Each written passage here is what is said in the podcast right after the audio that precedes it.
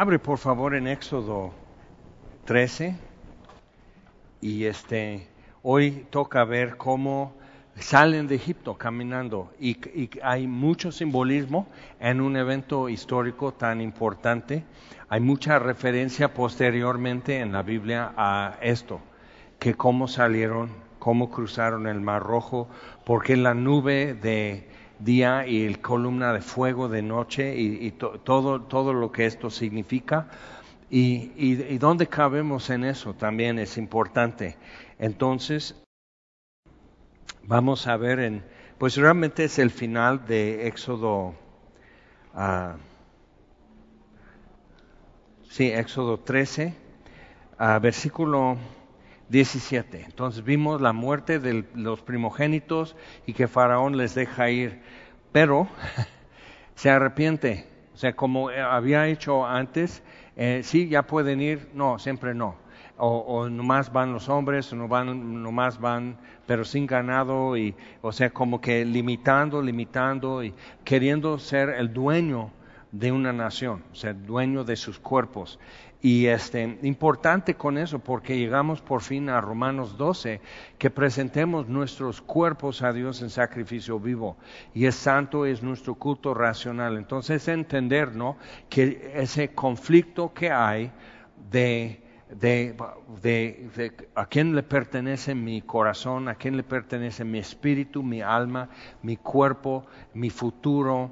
O sea, y finalmente Dios dice, pues aquí está la factura perteneces a mí, yo te compré. Entonces, muy importante ver eso porque Dios está poniendo esto en Éxodo con la partida de los uh, israelitas de Egipto, o sea, mostrando qué son los términos de comprar, así, de redimir un pueblo, este, y el precio de sangre y todo eso. Y eso es importante porque ya en el Nuevo Testamento todo lo que repercute realmente, todo lo que ya viene asentado como referencia tiene una proyección muy amplia para todas las naciones. Ok, entonces, Éxodo 13, versículo 17.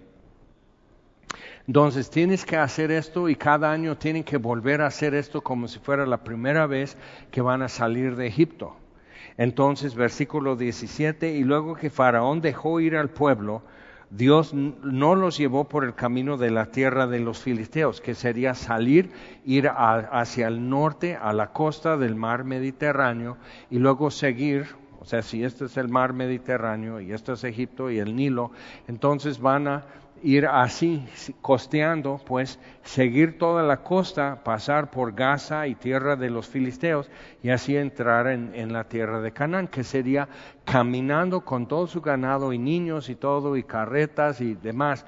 Por mucho, en menos de dos semanas ya están entrando en Cananea en, en Canaán. Ahora, lo que pasa con eso, que es importante también, no vienen preparados. Y aquellos, los filisteos y todo, aquellos son personas ya de guerra, ellos ya están en era de hierro, usan herramienta y armas de fierro y los israelitas vienen saliendo de Egipto y todavía ocupan de bronce.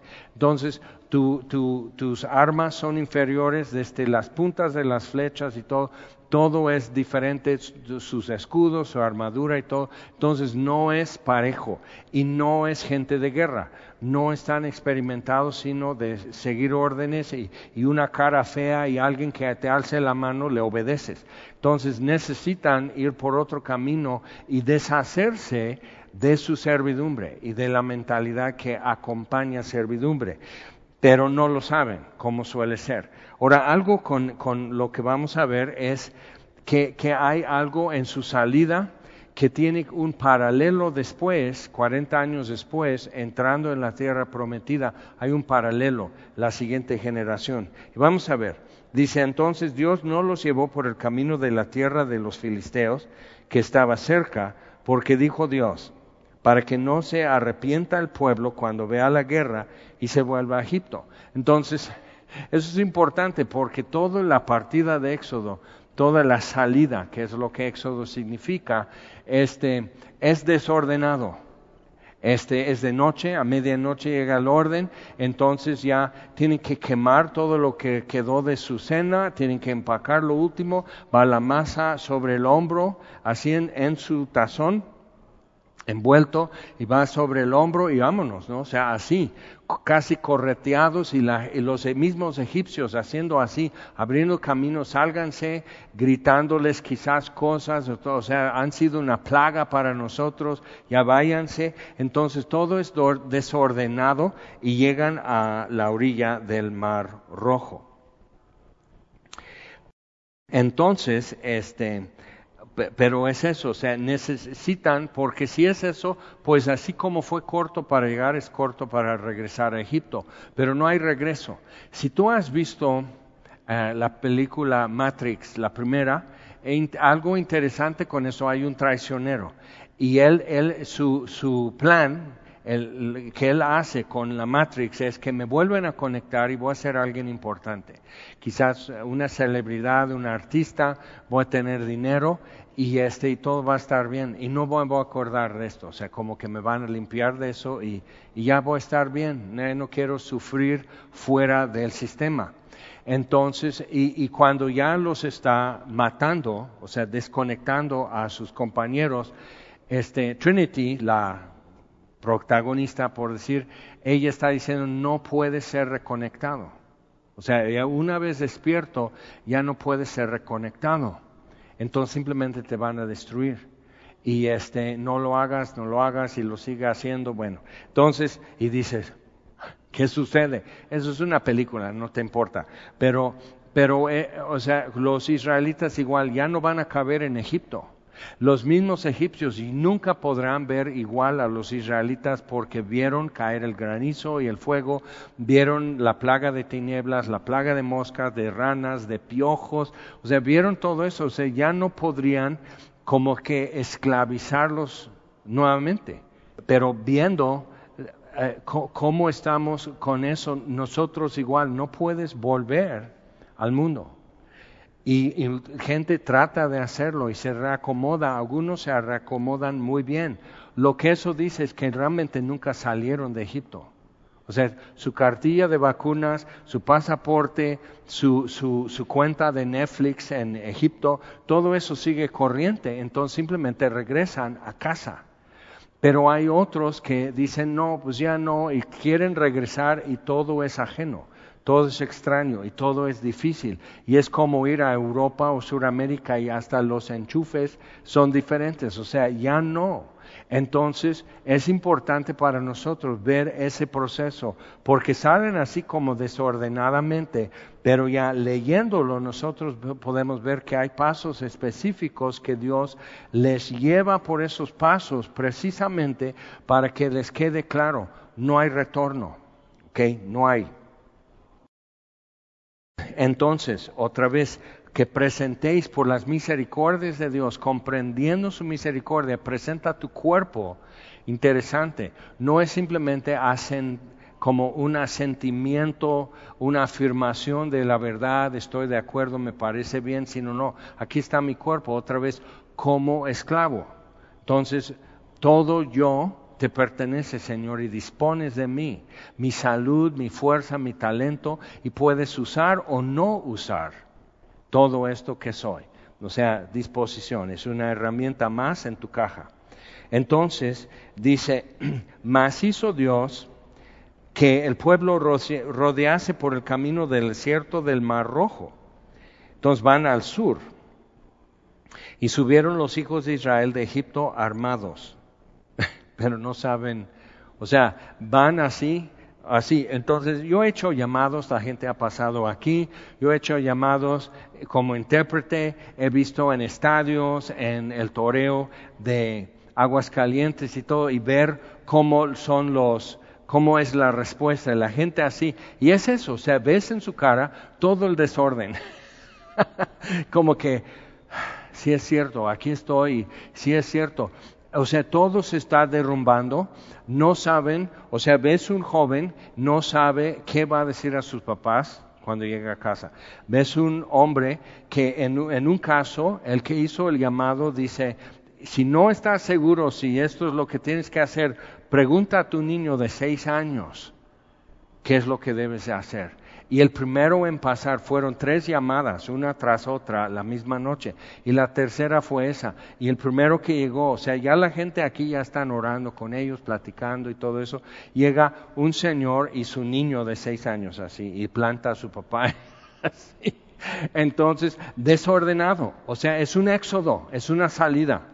Entonces, este, ya, o sea, van saliendo, es como escuela, toda de escuela llegan así con su gel, llegan así su suétercito, todo así con sus útiles, salen como hormigas de la escuela. Es la salida es desordenada. Entonces, importante ver eso, o sea, Dios los saca, no saben, o sea, van armados para guerra, pero no saben hacer guerra, no saben desfilar, no saben obedecer órdenes como estrategias y como que nos conviene, sino todo ha sido hacer lo mínimo para evitar repercusiones, para evitar este, desquites, este, descuentos y todo eso. O sea, es la otra mentalidad como de burócratas o hoy los llamamos burócratas, antes decían esclavos, pero, pero es eso, o sea, hacer lo mínimo y tratar de navegar eso y no tener problemas con, con, con los jefes y,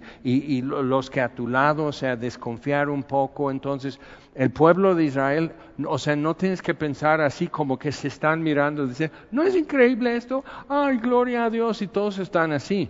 Todos quieren salir, pero no tienen una identidad como pueblo de Dios, no tienen una identidad que somos israelitas, sino que no somos egipcios y por eso nos maltratan.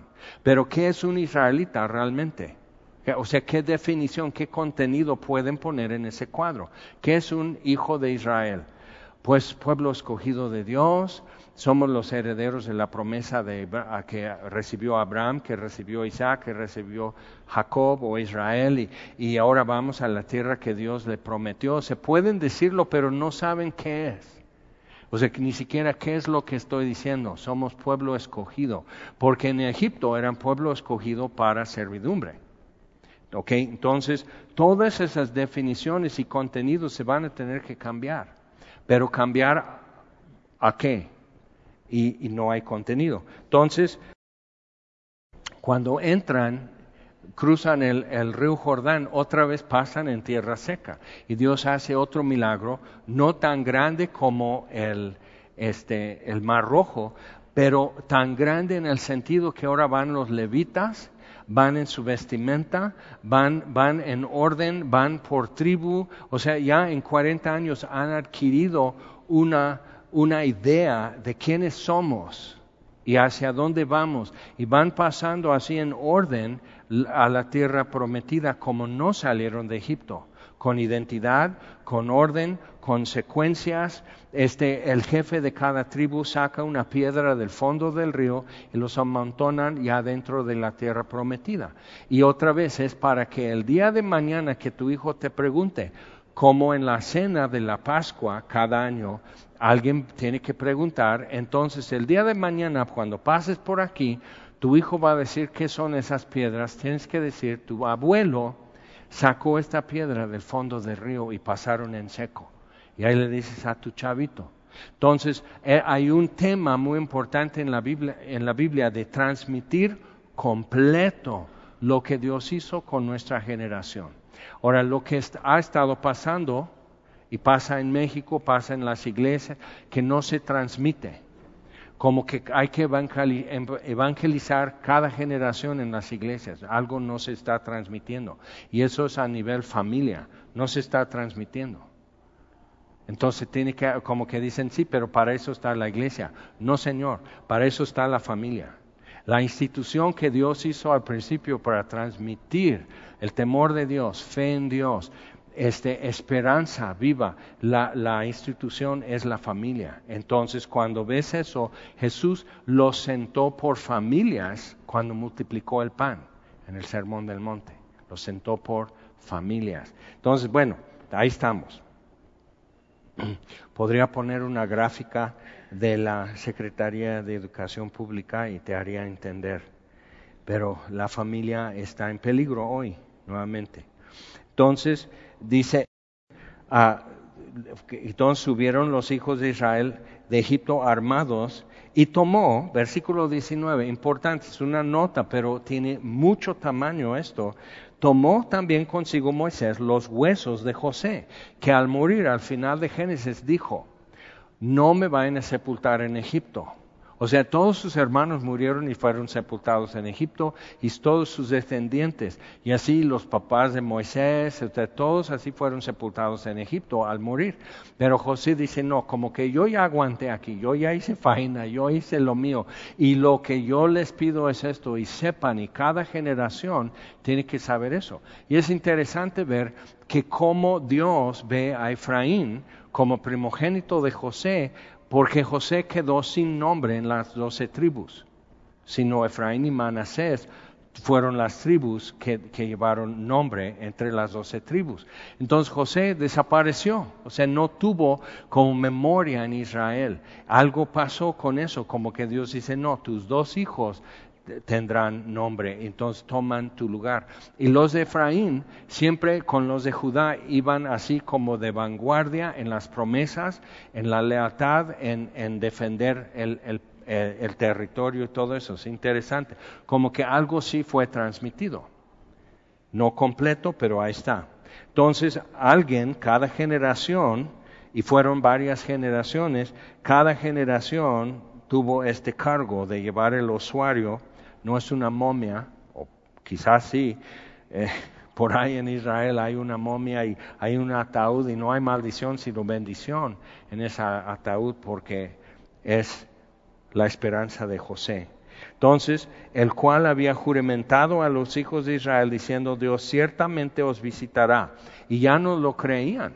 Y cuando llega Moisés, dice, ya no te creemos, ya no te creemos, mejor déjanos. Y cuando ya cruzan el Mar Rojo, dentro de 72 horas ya están chillando, ya están amenazando, ya quieren regresar, y así. Y es aún antes de cruzar el, Mar Rojo. O sea, eso es la actitud y, su, su hábito de pensar es quejarse de sus circunstancias.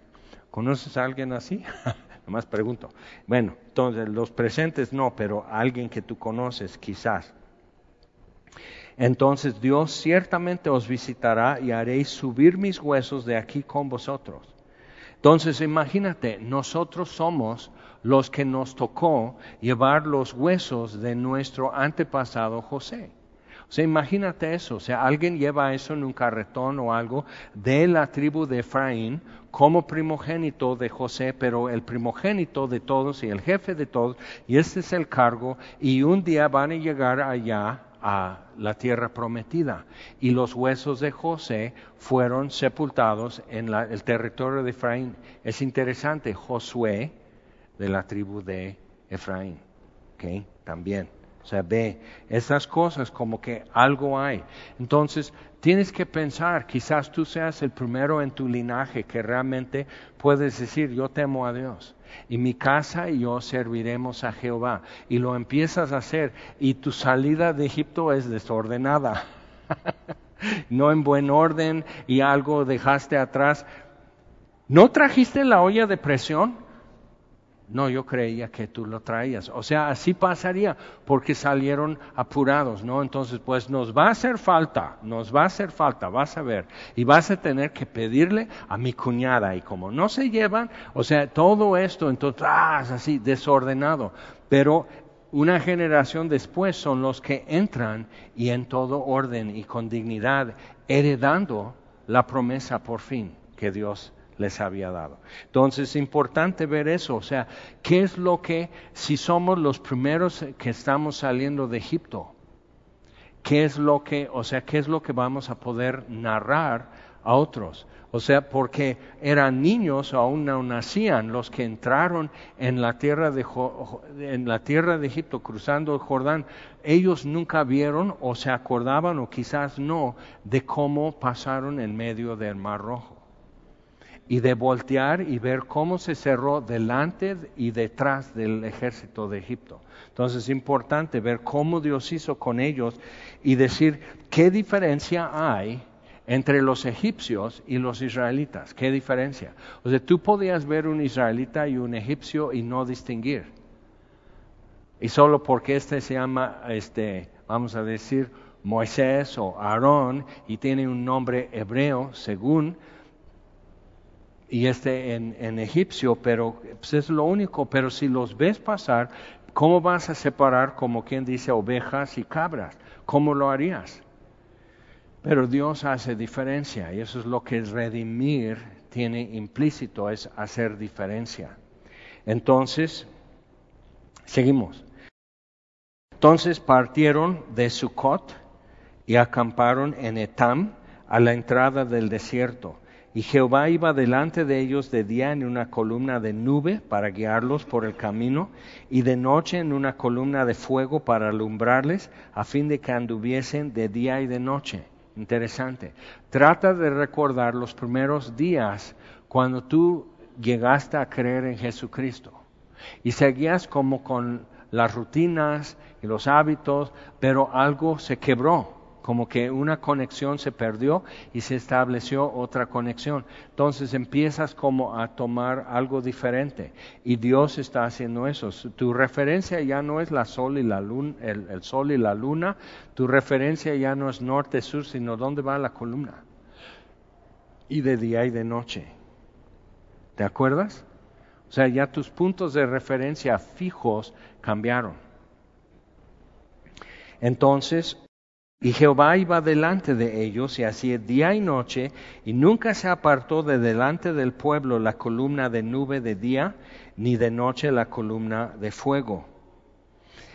Y habló Jehová a Moisés diciendo, Di a los hijos de Israel que den la vuelta y acampen delante de Pi a Irot, entre Migdol y el mar hacia Baal Zephon.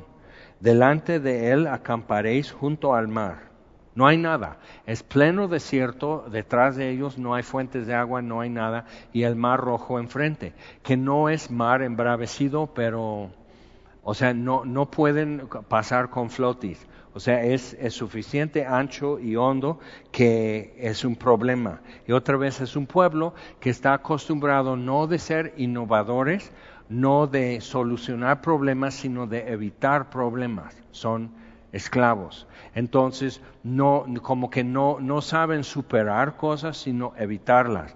Ahora, ¿cómo vas a evitar que el desierto está atrás y lo único que está en el desierto es Faraón y su ejército? Y enfrente tienes el Mar Rojo y no vienen lanchas. ¿Qué vas a hacer? Entonces, o sea, no hay solución. Acuérdate en tu salida cómo fue. No hay solución. No hay puerta, no hay lanchas, no, o sea, no, ¿qué? Y si Dios no hace algo, aquí estamos atrapados. Entonces, yo sí tuve una situación recién que creí y dije, órale, que andaba enredado en una serie de mentiras, falsificando firma, para, como, este, para justificar faltas y llegar tarde a la escuela. Realmente estaba yo de pinta todos los días y llevé un semestre así. Entonces, o sea, e, al mismo tiempo compartiendo a Jesús, hablando de Jesús a, todo el mundo, pero viviendo todo eso, Dios dice, ok, algo va a tener que fracturar, algo va a tener que tronar. Entonces ahí voy a la subdirección ¿qué voy a decir? Y todos así, el maestro cuando llegó eh, así en segunda hora de, del hora, todos están así. Sí, no un delincuente, pero mal, mal. O sea, no, no podía enfrentar, no podía vivir y Dios simplemente dice, ok, ahí está el mar rojo, sal por aquí. Pero es esto, ¿qué vas a hacer? Entonces dije, Dios, acepto que esto es porque yo, esto, o sea, esto viene, es una cosecha de hace tiempo y en, en, esto, ahora sí, porque todos los días orando, todos los días leyendo la Biblia y todos los días mal, también, llegando, faltando en escuela y todo eso. Y, así Dios dice, vas a tener que arreglar eso. ¿Y cómo? ¿Cómo? Entonces voy rumbo a, a la subdirección, Dios, lo que tú quieras, nomás saca de mí de esto. Y Dios dice, hecho, firmado, dos testigos, huella digital, ya, está vendido este muchacho. Todo, él ya dijo en voz alta lo que tú quieras, pero sácame de esto. Y Dios dice, yo lo voy a sacar. Y me sacó. pero igual cobró la promesa que le hice. Entonces, dice, acampen así, háganse así, y la razón es porque era difícil de resistir para Faraón, porque dice, son tontos, vamos por ellos, no saben lo que piden. O sea, tendrán un Dios poderoso, pero hasta él mismo se va a cansar de ellos, porque son tontos, porque mira dónde están. O sea, se fueron así como ratones a un rincón del desierto y no saben ni siquiera llegar a su tierra. Entonces, y fue este, yo endureceré el corazón de Faraón para que os lo siga, y seré glorificado en Faraón y en todo su ejército, y sabrán los egipcios que yo soy Jehová. Y ellos lo hicieron así. Y fue dado aviso al rey de Egipto que el pueblo huía, y el corazón de Faraón y de sus siervos se volvió contra el pueblo, y dijeron, ¿cómo hemos hecho esto? Entonces igual los egipcios, ¿cómo los hemos dejado ir? Ahora tenemos que barrer nosotros. Entonces, eh, están así, o sea, esto no fue bueno, vamos por ellos. Y unció su carro, tomó consigo su pueblo y tomó seiscientos carros escogidos y todos los carros de Egipto y los capitanes sobre ellos. Y endureció Jehová el corazón de Faraón, rey de Egipto, y él siguió a los hijos de Israel, pero los hijos de Israel habían salido con mano poderosa. Siguiéndolos pues los egipcios, entonces van a pie y los egipcios con carros y caballos, entonces su gente de a caballo y todo su ejército los alcanzaron acampados junto al mar, al lado de Pi Airot, delante de Baal. Y cuando Faraón se hubo acercado, los hijos de Israel alzaron sus ojos, y aquí los egipcios venían tras ellos, por lo que los hijos de Israel temieron en gran manera y clamaron a Jehová. Agárrate porque eso va a ser ya 40 años esto, ¿eh? De, de, chillar, de quejarse, de murmurar, de ser sarcásticos, o sea, es, es cultural. Entonces, no es esto, dice, no había sepulcros en Egipto, o sea, el sarcasmo, que no, entonces que nos ha sacado para que muramos en el desierto. Entonces era mejor morir esclavos que morir libres en el desierto y nos alcanzan, pero ya nos matan. Pero al menos ya desafiamos a Faraón. Entonces, pero ve cómo el, el, espíritu quebrantado que seca los huesos, dice Proverbios, así andan. O sea, no tienen valor, no tienen realmente fe en Dios. Han visto sus maravillas, pero no tienen fe en Dios. Y ve que los milagrotes que han visto a favor de ellos no produjeron fe, no produjeron convicción. Entonces, si tú estás pensando, mira, vamos a orar por fulano, mi pariente que es inconverso. Vamos a orar por fulano, que entonces Dios lo sana, o Dios hace esto, Dios le consigue un trabajo. ¿Y verdad que no creen? No produce fe, produce asombro. Y cuando el asombro se quita, ya están como antes. O sea, hay un momento de, órale, pero lo que va a producir fe, lo que va a producir convicción es lo mismo que siempre. La fe viene por el oír y el oír por la palabra de Dios. Eso es lo que va a producir. Entonces, la generación que no pudo creer en Dios porque tenía que alimentarse de milagros y murmurando al mismo tiempo, y sacaron en sus mochilas de Egipto, sacaron ídolos. Entonces, por todo el camino de 40 años estaban sirviendo ídolos en secreto y, y, clamando a Jehová. O sea, sus ídolos no les iban a salvar, pero no los querían salvar. ¿Conoces a alguien así? O sea, yo salí de Egipto con ídolos en mi mochila, tú no. Y Dios me tuvo que confrontar y Dios me tuvo que librar con e, de eso y todo. Y, y ese tiempo de desierto es muy saludable porque vas dejando costras, si, si entiendes. Entonces, ahí están, y los, los israelitas le dicen a Moisés, entonces no había sepulcros, ahora es por mayoreo, ya, o sea, sin capilla de velación y todo, no, pues así simplemente nos mata. ¿Por qué has hecho así con nosotros y que nos has sacado de Egipto? Entonces, ¿no que clamaban a Dios que les librara? de Egipto y ahora que ya lo hizo, ya no lo hizo bien. Entonces, pero, pero lo hacemos nosotros. Y, eso tiene que morir en nosotros. Y poder realmente decir como, como Dios hizo con Josafat y los judíos de Jerusalén en su época, párense y vean la salvación de Dios.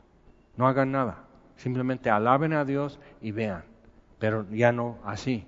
Y vieron cómo Dios dio la victoria sobre su enemigo sin mover la mano ellos, solo cantando los levitas, los salmos. Simplemente eso, vean, es un concierto, vean esto. Entonces, ¿qué diferencia? Pero es un camino muy largo de Pi Airot y Baal Zephon. Es un camino muy largo a estar fuera de Jerusalén, viendo los montes de Judá, viendo un millón de fuerzas armadas alrededor de varios países que se juntaron viendo todo eso y decir, no, no vamos a poder salir de eso. No hagan nada, más vean. Pero tuvieron que salir para poder ver. Entonces es mucho camino. Ahora, ¿dónde estás en ese camino? De aquí. Ah, que no había sepulcros en Egipto, ah, que esto, o sea, que todavía con sarcasmo, todavía murmurando, todavía quejándote de lo que Dios está haciendo bien, pero sin poder verlo bien, o ya estás parado junto a Josafat diciendo, nomás vine vestido, listo, levitas, canten, vamos a ver lo que hace Dios. ¿Dónde estamos en ese camino? Entonces, vean esto, porque no sucede de un día para otro. ¿De acuerdo? Ok, entonces, ¿no es esto lo que te hablamos en Egipto diciendo, vamos a ir, ahí la vamos llevando poco a poco? No vamos a salir así, sino, sino simplemente me voy a hacer aburrido para mi novio o mi novia que es inconverso, voy a hacer esto, o sea, que, que, ya me corte, o sea, yo no voy a decir no podemos andar, o sea, vamos a hacerlo así, entonces vamos a hacerlo con más prudencia, más diplomáticamente, más así, suavecito, no, no, no moviendo tanto las cosas y Dios dice, ajá, pero si yo quiero de trancazo, ¿por qué no das el trancazo?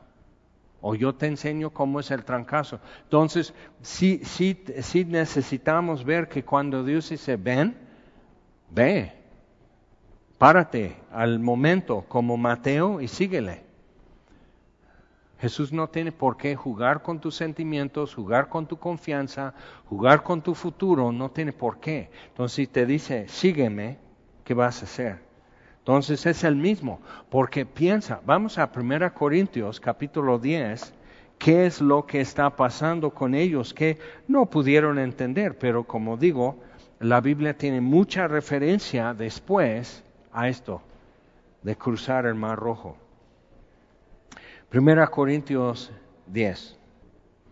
Ok, dice, porque no quiero hermanos, y parte era el problema de los corintios, igual, murmuración, este, idolatría, este, un, compromiso parcial, no completo, y obediencia muy este, intermitente y así. No quiero, hermanos, que ignoréis que nuestros padres todos estuvieron bajo la nube y todos pasaron el mar. Entonces, si esto fue con Moisés, cuanto más con Cristo. O sea, los corintios tenían que decir, bueno, esto fue así, cuanto más ahora, que es mucho mayor el pacto, mucho mayor el mediador del nuevo pacto, el sacrificio, la redención, todo eso es mucho mayor. Entonces, cuanto más que ellos estuvieron todos bajo la nube y todos pasaron el mar y todos en Moisés, como en Cristo ahora, todos en Moisés fueron bautizados en la nube y en el mar. Entonces el bautismo en el mar rojo, o sea, pasar el mar rojo para salir a libertad es lo que el bautismo en agua representa ahora, nueva vida. Es importante ver eso porque no eran nuevas personas. Llegaron al otro lado del Mar Rojo a seguir su murmuración, a seguir su incredulidad, pero definitivamente empezaron una nueva vida. ¿Ok? Entonces, o sea, para aclarar las cuestiones en eso, pero también bautizados en la nube, en esa columna de nube, inmersos en eso entonces algo, había un cubierto para ellos y pasaron en medio de algo. Entonces hay un doble simbolismo y nosotros tenemos que sacar ahí. Dice, y todos comieron el mismo alimento espiritual, el maná, y todos bebieron de la misma bebida espiritual porque bebían de la roca espiritual que los seguía y la roca era Cristo pero bebieron agua de la roca. Sí, en esta localidad el agua va a salir aquí, pero la roca era Cristo, dice. Entonces, donde quiera que estuvieran, Cristo estaba con ellos. Y decimos, ¿cómo? Si no habían nacido en Belén. ¿Ok? Entonces lo que necesitamos ver es que el eterno heredero de Dios, esa relación, que es el Padre eterno y el, el, eterno heredero de Dios, el verbo, que es Cristo, que entonces presente quien hace la deidad visible es el verbo. Entonces la columna de nube y la columna de fuego en la noche. Entonces de día no se veía de fuego, de noche sí. Entonces esa gloria que vio, por ejemplo, Abraham cuando Dios hizo pacto con él, una nube envolviendo fuego. Entonces de noche ya es aparente que es una columna de fuego, de día no. Pero esto ya en grande, lo que Moisés vio antes, la zarza que ardía, ahora ya en su plenitud. Entonces una columna, pues de qué altura? Para la cantidad de gente, para que supieras caminar y seguir esa columna, tenía que tener suficiente altura.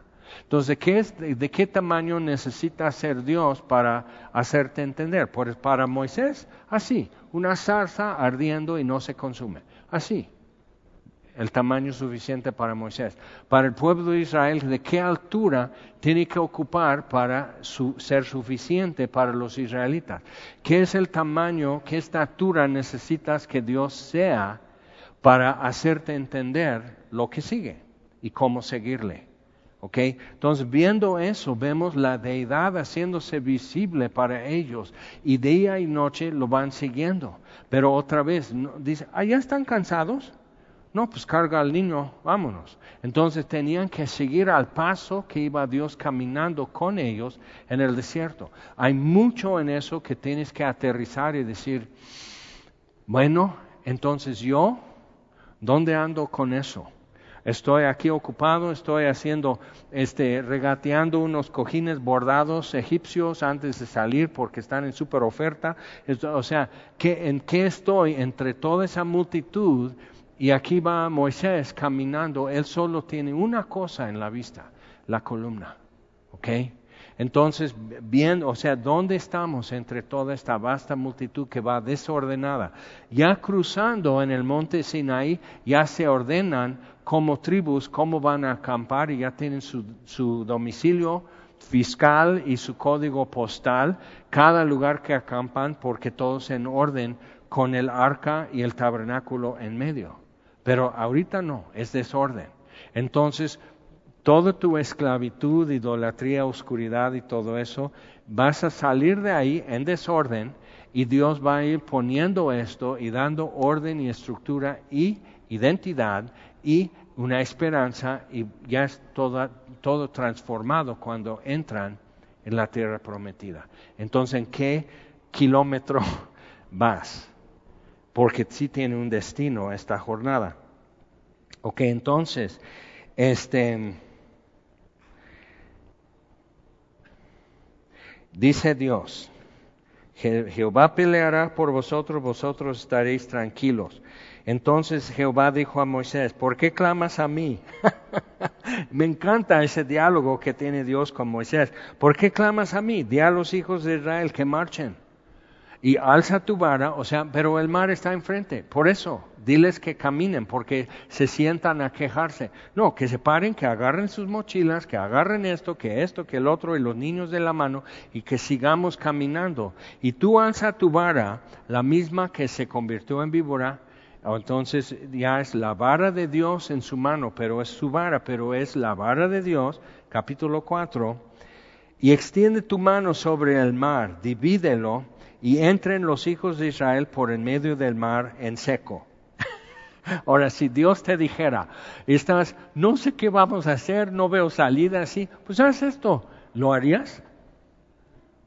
O sea, ¿qué hizo Pedro cuando suben al templo, Pedro y Juan, y está el limosnero, el hombre que nació con los pies volteados, nació cojo, entonces toda su vida limosnero, ¿cuántas veces habían pasado con Jesús, pasado junto a ese hombre en su vida? No, y, o sea, ya es esto, es como mi amiga en el semáforo de Walmart en domingo 10, y así le saludo, y así no puede hablar porque es sorda, nomás hace ruiditos, tiene mucha personalidad y ya hicimos amistad. Y, digo, yo no sé cuánto entienda de lo que yo trato de decirle, pero ahí vamos. ¿Tú cómo vas? ¿Tienes amiguitos? Entonces, y, ahí está con eso y Dios dice ahora, salte por aquí. Y como la sordita, ¡eh! O sea, ¿qué hago?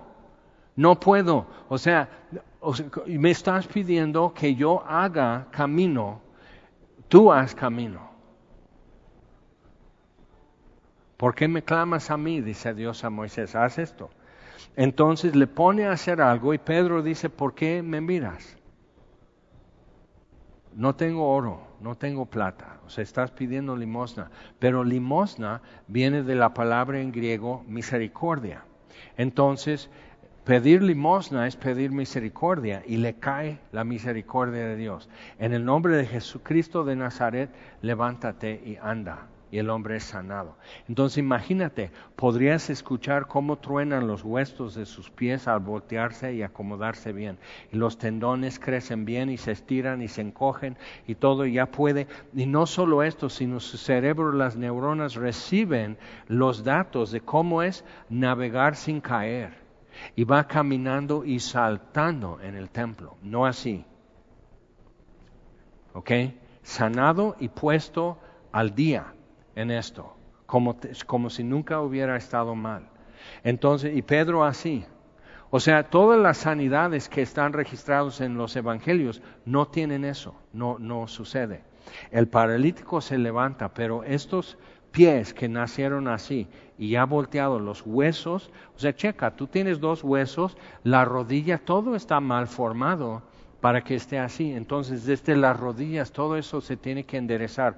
A lo mejor el fémur está igual curvo. Ah, entonces, o sea, todo está mal. La columna vertebral, todo está mal. Entonces se levanta a este hombre y por primera vez en su vida eh, tiene la estatura de otro hombre. Y Pedro y Juan así, órale, sí Cristo vive. Pero ¿cómo supo Pedro esto es lo que hay que hacer? ¿Cómo lo supo? Y mi oración por ti es que Dios te ponga en esa raya. ¿Cómo? ¿Qué debo hacer? ¿Qué debo hacer? No decir, bueno, entonces yo voy, porque es loco, yo lo voy a hacer. Ay, tú con tus locuras. No, ¿qué es lo que hay que hacer? Y tomar el siguiente paso.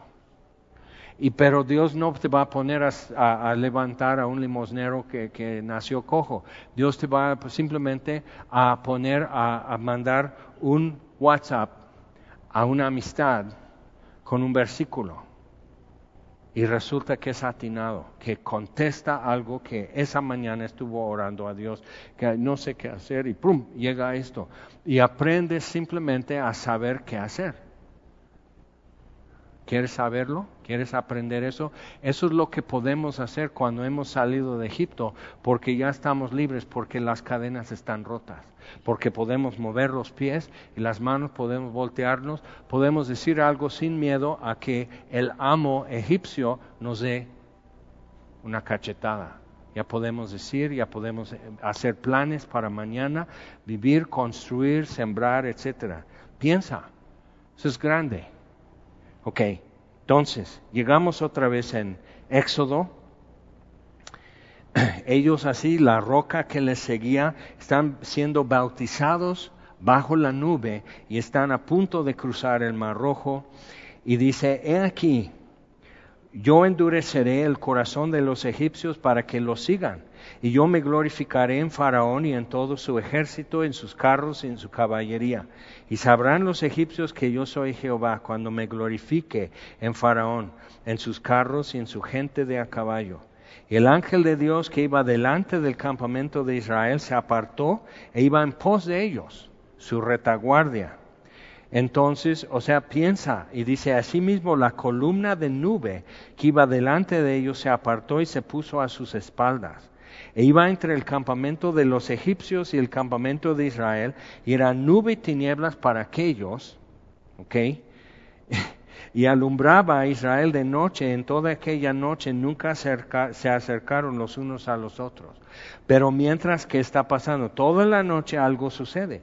Y extendió Moisés su mano sobre el mar e hizo Jehová que el mar se retirase por recio viento oriental toda aquella noche. Pero si ese viento es recio, entonces tú estás a la orilla del mar como israelita, estás así, pero es toda la brisa del mar. O sea, ya hueles a salado y es todo.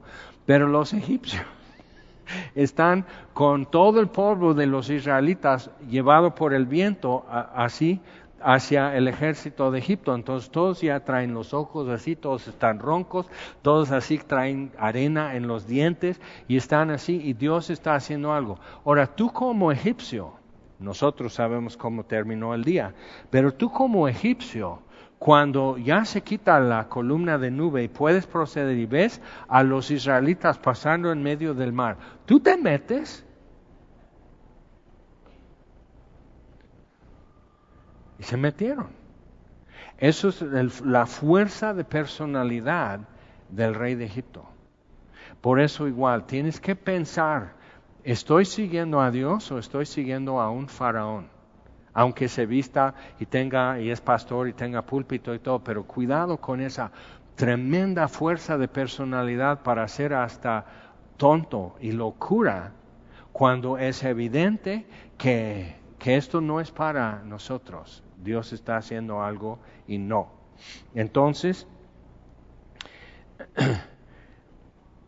ya está así, e iba entre el campamento de los judíos, les abrumbraba, nadie se acerca, toda la noche está soplando ese viento, y entonces, versículo 22, los hijos de Israel entraron por el medio del mar en seco, teniendo las aguas como muro a su derecha y a su izquierda. Entonces igual yo me pongo a pensar quiénes son los que ya estaban así toda la noche, estarían como cambiando de lugar. Comper, comper, este, puedo pasar y así. O sea, ¿dónde quieres estar tú cuando amanezca y ya está esto abierto? ¿Quiénes son los primeros que pasan? ¿Cómo sería? O sea, puedes checar en, Google Maps y todo eso y ver la profundidad, que es la zanja entre las aguas que tendrían que pasar. Y todos tratan de ver, es que hay un puente submarino que se pasan en menos hondo. Y digo, no hay necesidad, dice que pasaron en seco. Entonces realmente no importa que sea de 100 metros de profundidad, eso es un muro de agua, entonces podrías ver una ballena y un par de delfines y aquí va pasando así un, este, un calamar, así, y dices, entonces vas caminando y todo el día amanece y todo el día, pero tú es en, en esa zanja que es bastante ancha, es un, es una barranca en el mar que tendría que ser, no, no un pasillo, porque son muchos los israelitas. Entonces tendría que ser, y todo esto alto, y una frescura después del desierto, y así. Entonces, y, aquí ves este, un pedazo de un barco que hundió, y, estás con eso y caminando. O sea, cuando sales de eso, ¿murmurarías? Quejarías de que, y ahora no hay agua, Moisés. O sea, si te quejas, pero vemos esos milagros no producen un corazón cambiado, producen asombro. ¿Ok? Entonces, la fe viene por el oír y el oír por la palabra de Dios. Y como les falta, no viene ese cambio. Bien. Entonces, Entraron por en medio del mar en seco, teniendo las aguas como muro a su derecha y a su izquierda. ¿Cómo sería allá escuchar a tu abuelo decir eso? ¿Cómo sería? Y decir, yo iba en los hombros de mi papá. Y en una parte, él sacó la mano y la metió en el agua. Entonces yo también. Y vamos haciendo esto. El agua así mojó nuestra mano, sacamos la mano y o sea, ¿qué sería? ¿No te has pensado o qué haces cuando lees la Biblia? Yo me voy de viaje. Pero ¿qué hace? O sea, ¿qué, sería? ¿O miedo? ¿O no te acerques y agarrando a sus niños y todo? Es por única vez en su vida que esto, va, esto pueden ver y saber. Es única vez. Entonces, ¿qué son cosas ahora que el Señor nos lleva por aquí por única vez? Y te detienes para decir, porque tenemos la cena del Señor, es lo que queda de la cena de cada año, de la Pascua de ellos saliendo de Egipto. Y eso son muchas veces, pero hay cosas que es, por única vez. Voy a pasar por aquí, por única vez voy a ver esto. Y te detienes a verlo y a marcarlo y decir, esto lo hizo Dios. Y no vuelves a pasar por aquí. Ok, ya están muy serios pensando, así así los quería ver. Entonces, dice, y siguiendo los, los egipcios, entraron tras ellos hasta la mitad del mar, toda la caballería de Faraón, sus carros y su gente de a caballo. ¿Por qué? Porque la columna de, de nube y de fuego toda la noche, y luego ya que amanece es de nube, ya no les, ya no les estorbaba el paso a los egipcios. ¿No estarías diciendo como egipcio, nos está haciendo, nos está chamaqueando. Como que no sospechan, no piensan en eso. Entonces, como que porque no, porque sus dioses no son dioses. Sus dioses tienen ojos y no ven, tienen manos y no palpan, tienen oídos y no oyen. Entonces, como eso es el problema de las religiones del mundo, que a la mera hora, cuando es el Dios viviente, el Dios de cielo y de tierra, o sea, todo eso, cuando ya estamos delante de Él, ya se ve lo pálido y lo inerte y lo muerto que son los ídolos de las naciones y semejantes son los que los hacen a ellos. Entonces necesitas ver, o sea, tienen ojos y no ven y siguen adelante como si nada. Entonces, y ahí van hasta la mitad. Aconteció a la vigilia de la mañana, viene amaneciendo, que Jehová miró el campamento de los egipcios, entonces nosotros decimos, haz resplandecer tu rostro y seremos salvos, ¿ok? Salmo 84, pero checa. Entonces Dios mira los filisteos y no es con agrado. Y literal se desarma todo. Entonces, ¿nunca has estado viendo cómo Dios está desarmando todo en la vida de alguien? sus ruedas se caen de sus carros, los caballos se ponen tontos, este, hacen esto, pierde señal en medio del mar rojo, ya no hay señal. O sea, todo está eso, estás viendo y todos están distraídos, tontos.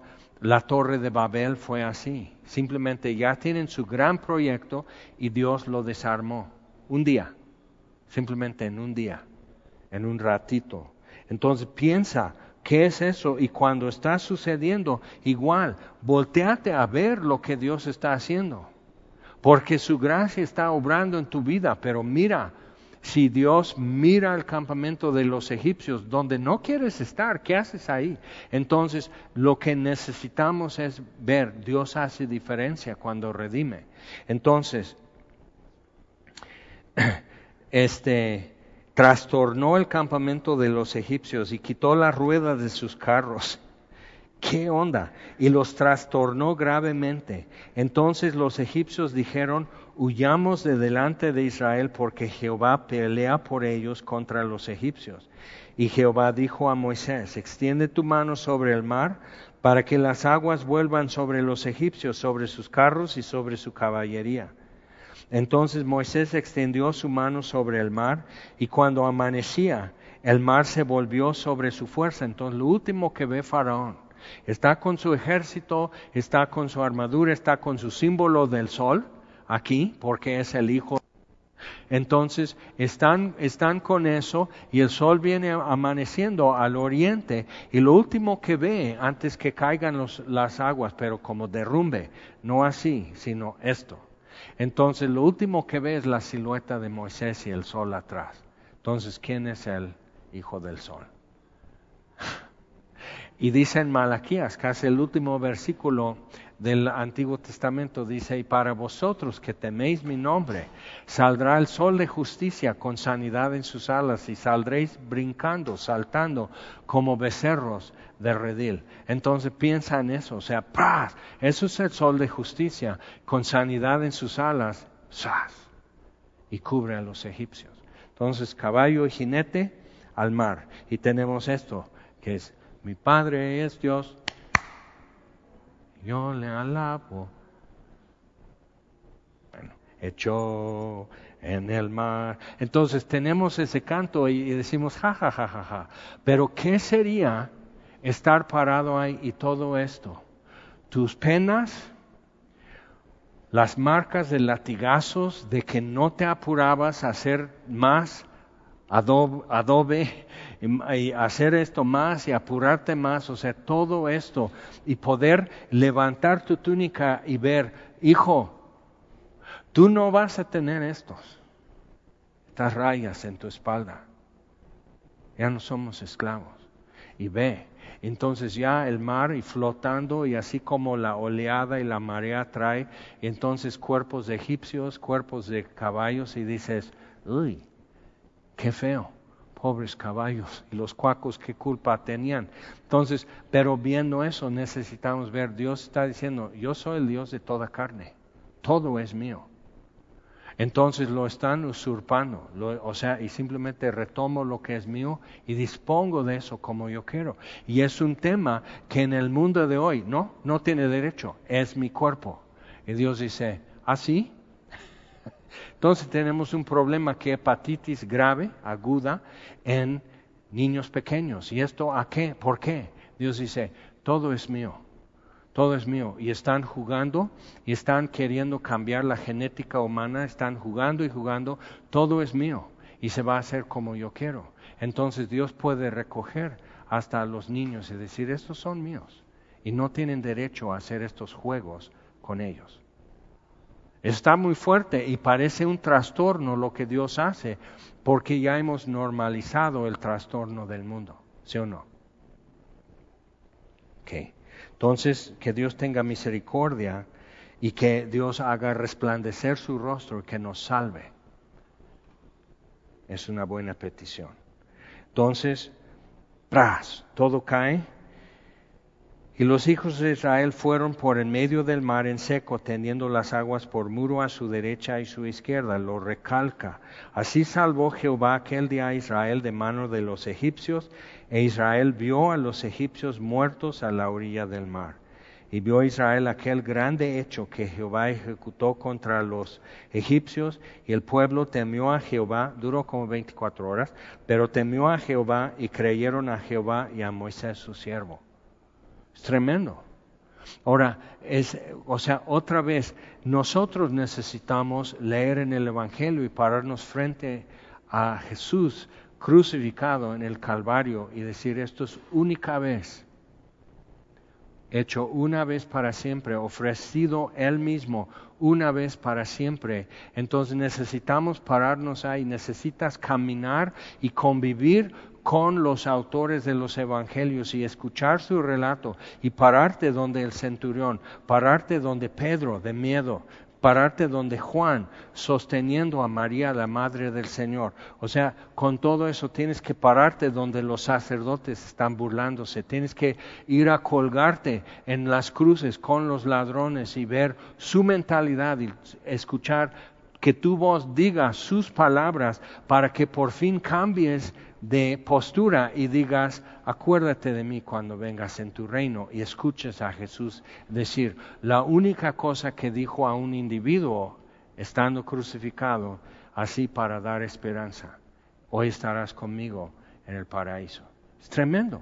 Y tenemos que estar en eso y luego bajar de ahí y ya están muertos y todo y tembló la tierra y la oscuridad se quedó, se quitó. Entonces tienes que ir al templo donde están quemando el incienso y ver cómo se rasgó el velo. Eso es única vez, nunca antes y nunca después. Nunca antes, nunca después. Todo esto y hasta resucitaron recién difuntos sepultados resucitaron fuera de Jerusalén y se presentaron a sus familias después de la resurrección de Jesús. O sea, su única vez. Eso es lo que sucede con su muerte una vez para siempre. Hasta los recién muertos reviven. Simplemente apri, es el efecto. Y hasta nosotros llegó el efecto, así, y trae vida a los muertos. Entonces, única vez esto. ¿Y qué, qué, foto tomaste? O sea, que si te volteaste a decir, esa es la única vez, y ya no regresamos a Egipto. Checa, las marcas de, que dejaron así, de grillas y cadenas y todo eso, y látigos y todo, pero checa, la siguiente generación limpia y ve esto. Entonces, a veces como que nos reímos de cómo, nos, cómo vivíamos en Egipto y nuestros hijos dicen, creo que la vida del pecador era mejor, era más divertida, más interesante, más opciones. Y necesitas decir, ¿sabes lo que es pararte en la mañana y saber que lo que hagas, no importa lo que hagas, hoy te van a golpear? van a ver la forma y te van a golpear. ¿Sabes lo que es? Entonces necesitamos recordar porque estos se les olvidó rápido. Lo que era pararse y saber, hoy me van a golpear. Saber pararte que, que tu marido va a venir y en qué condiciones viene hoy. Y nadie puede tomar su lugar. Entonces, ¿qué, hacer? ¿Qué, ¿Qué le pasó a papá? Nada, ya vete a dormir. ¿Ok? Y eso ya terminó. Entonces cuando terminó eso, te volteas a ver, esa es la única vez, el mar se cerró y pasamos. Y pasamos en seco y no vamos a regresar a Egipto, ¿de acuerdo? No tengo nada que hacer allá, ¿de acuerdo? No tienes nada que hacer en Egipto. Amén.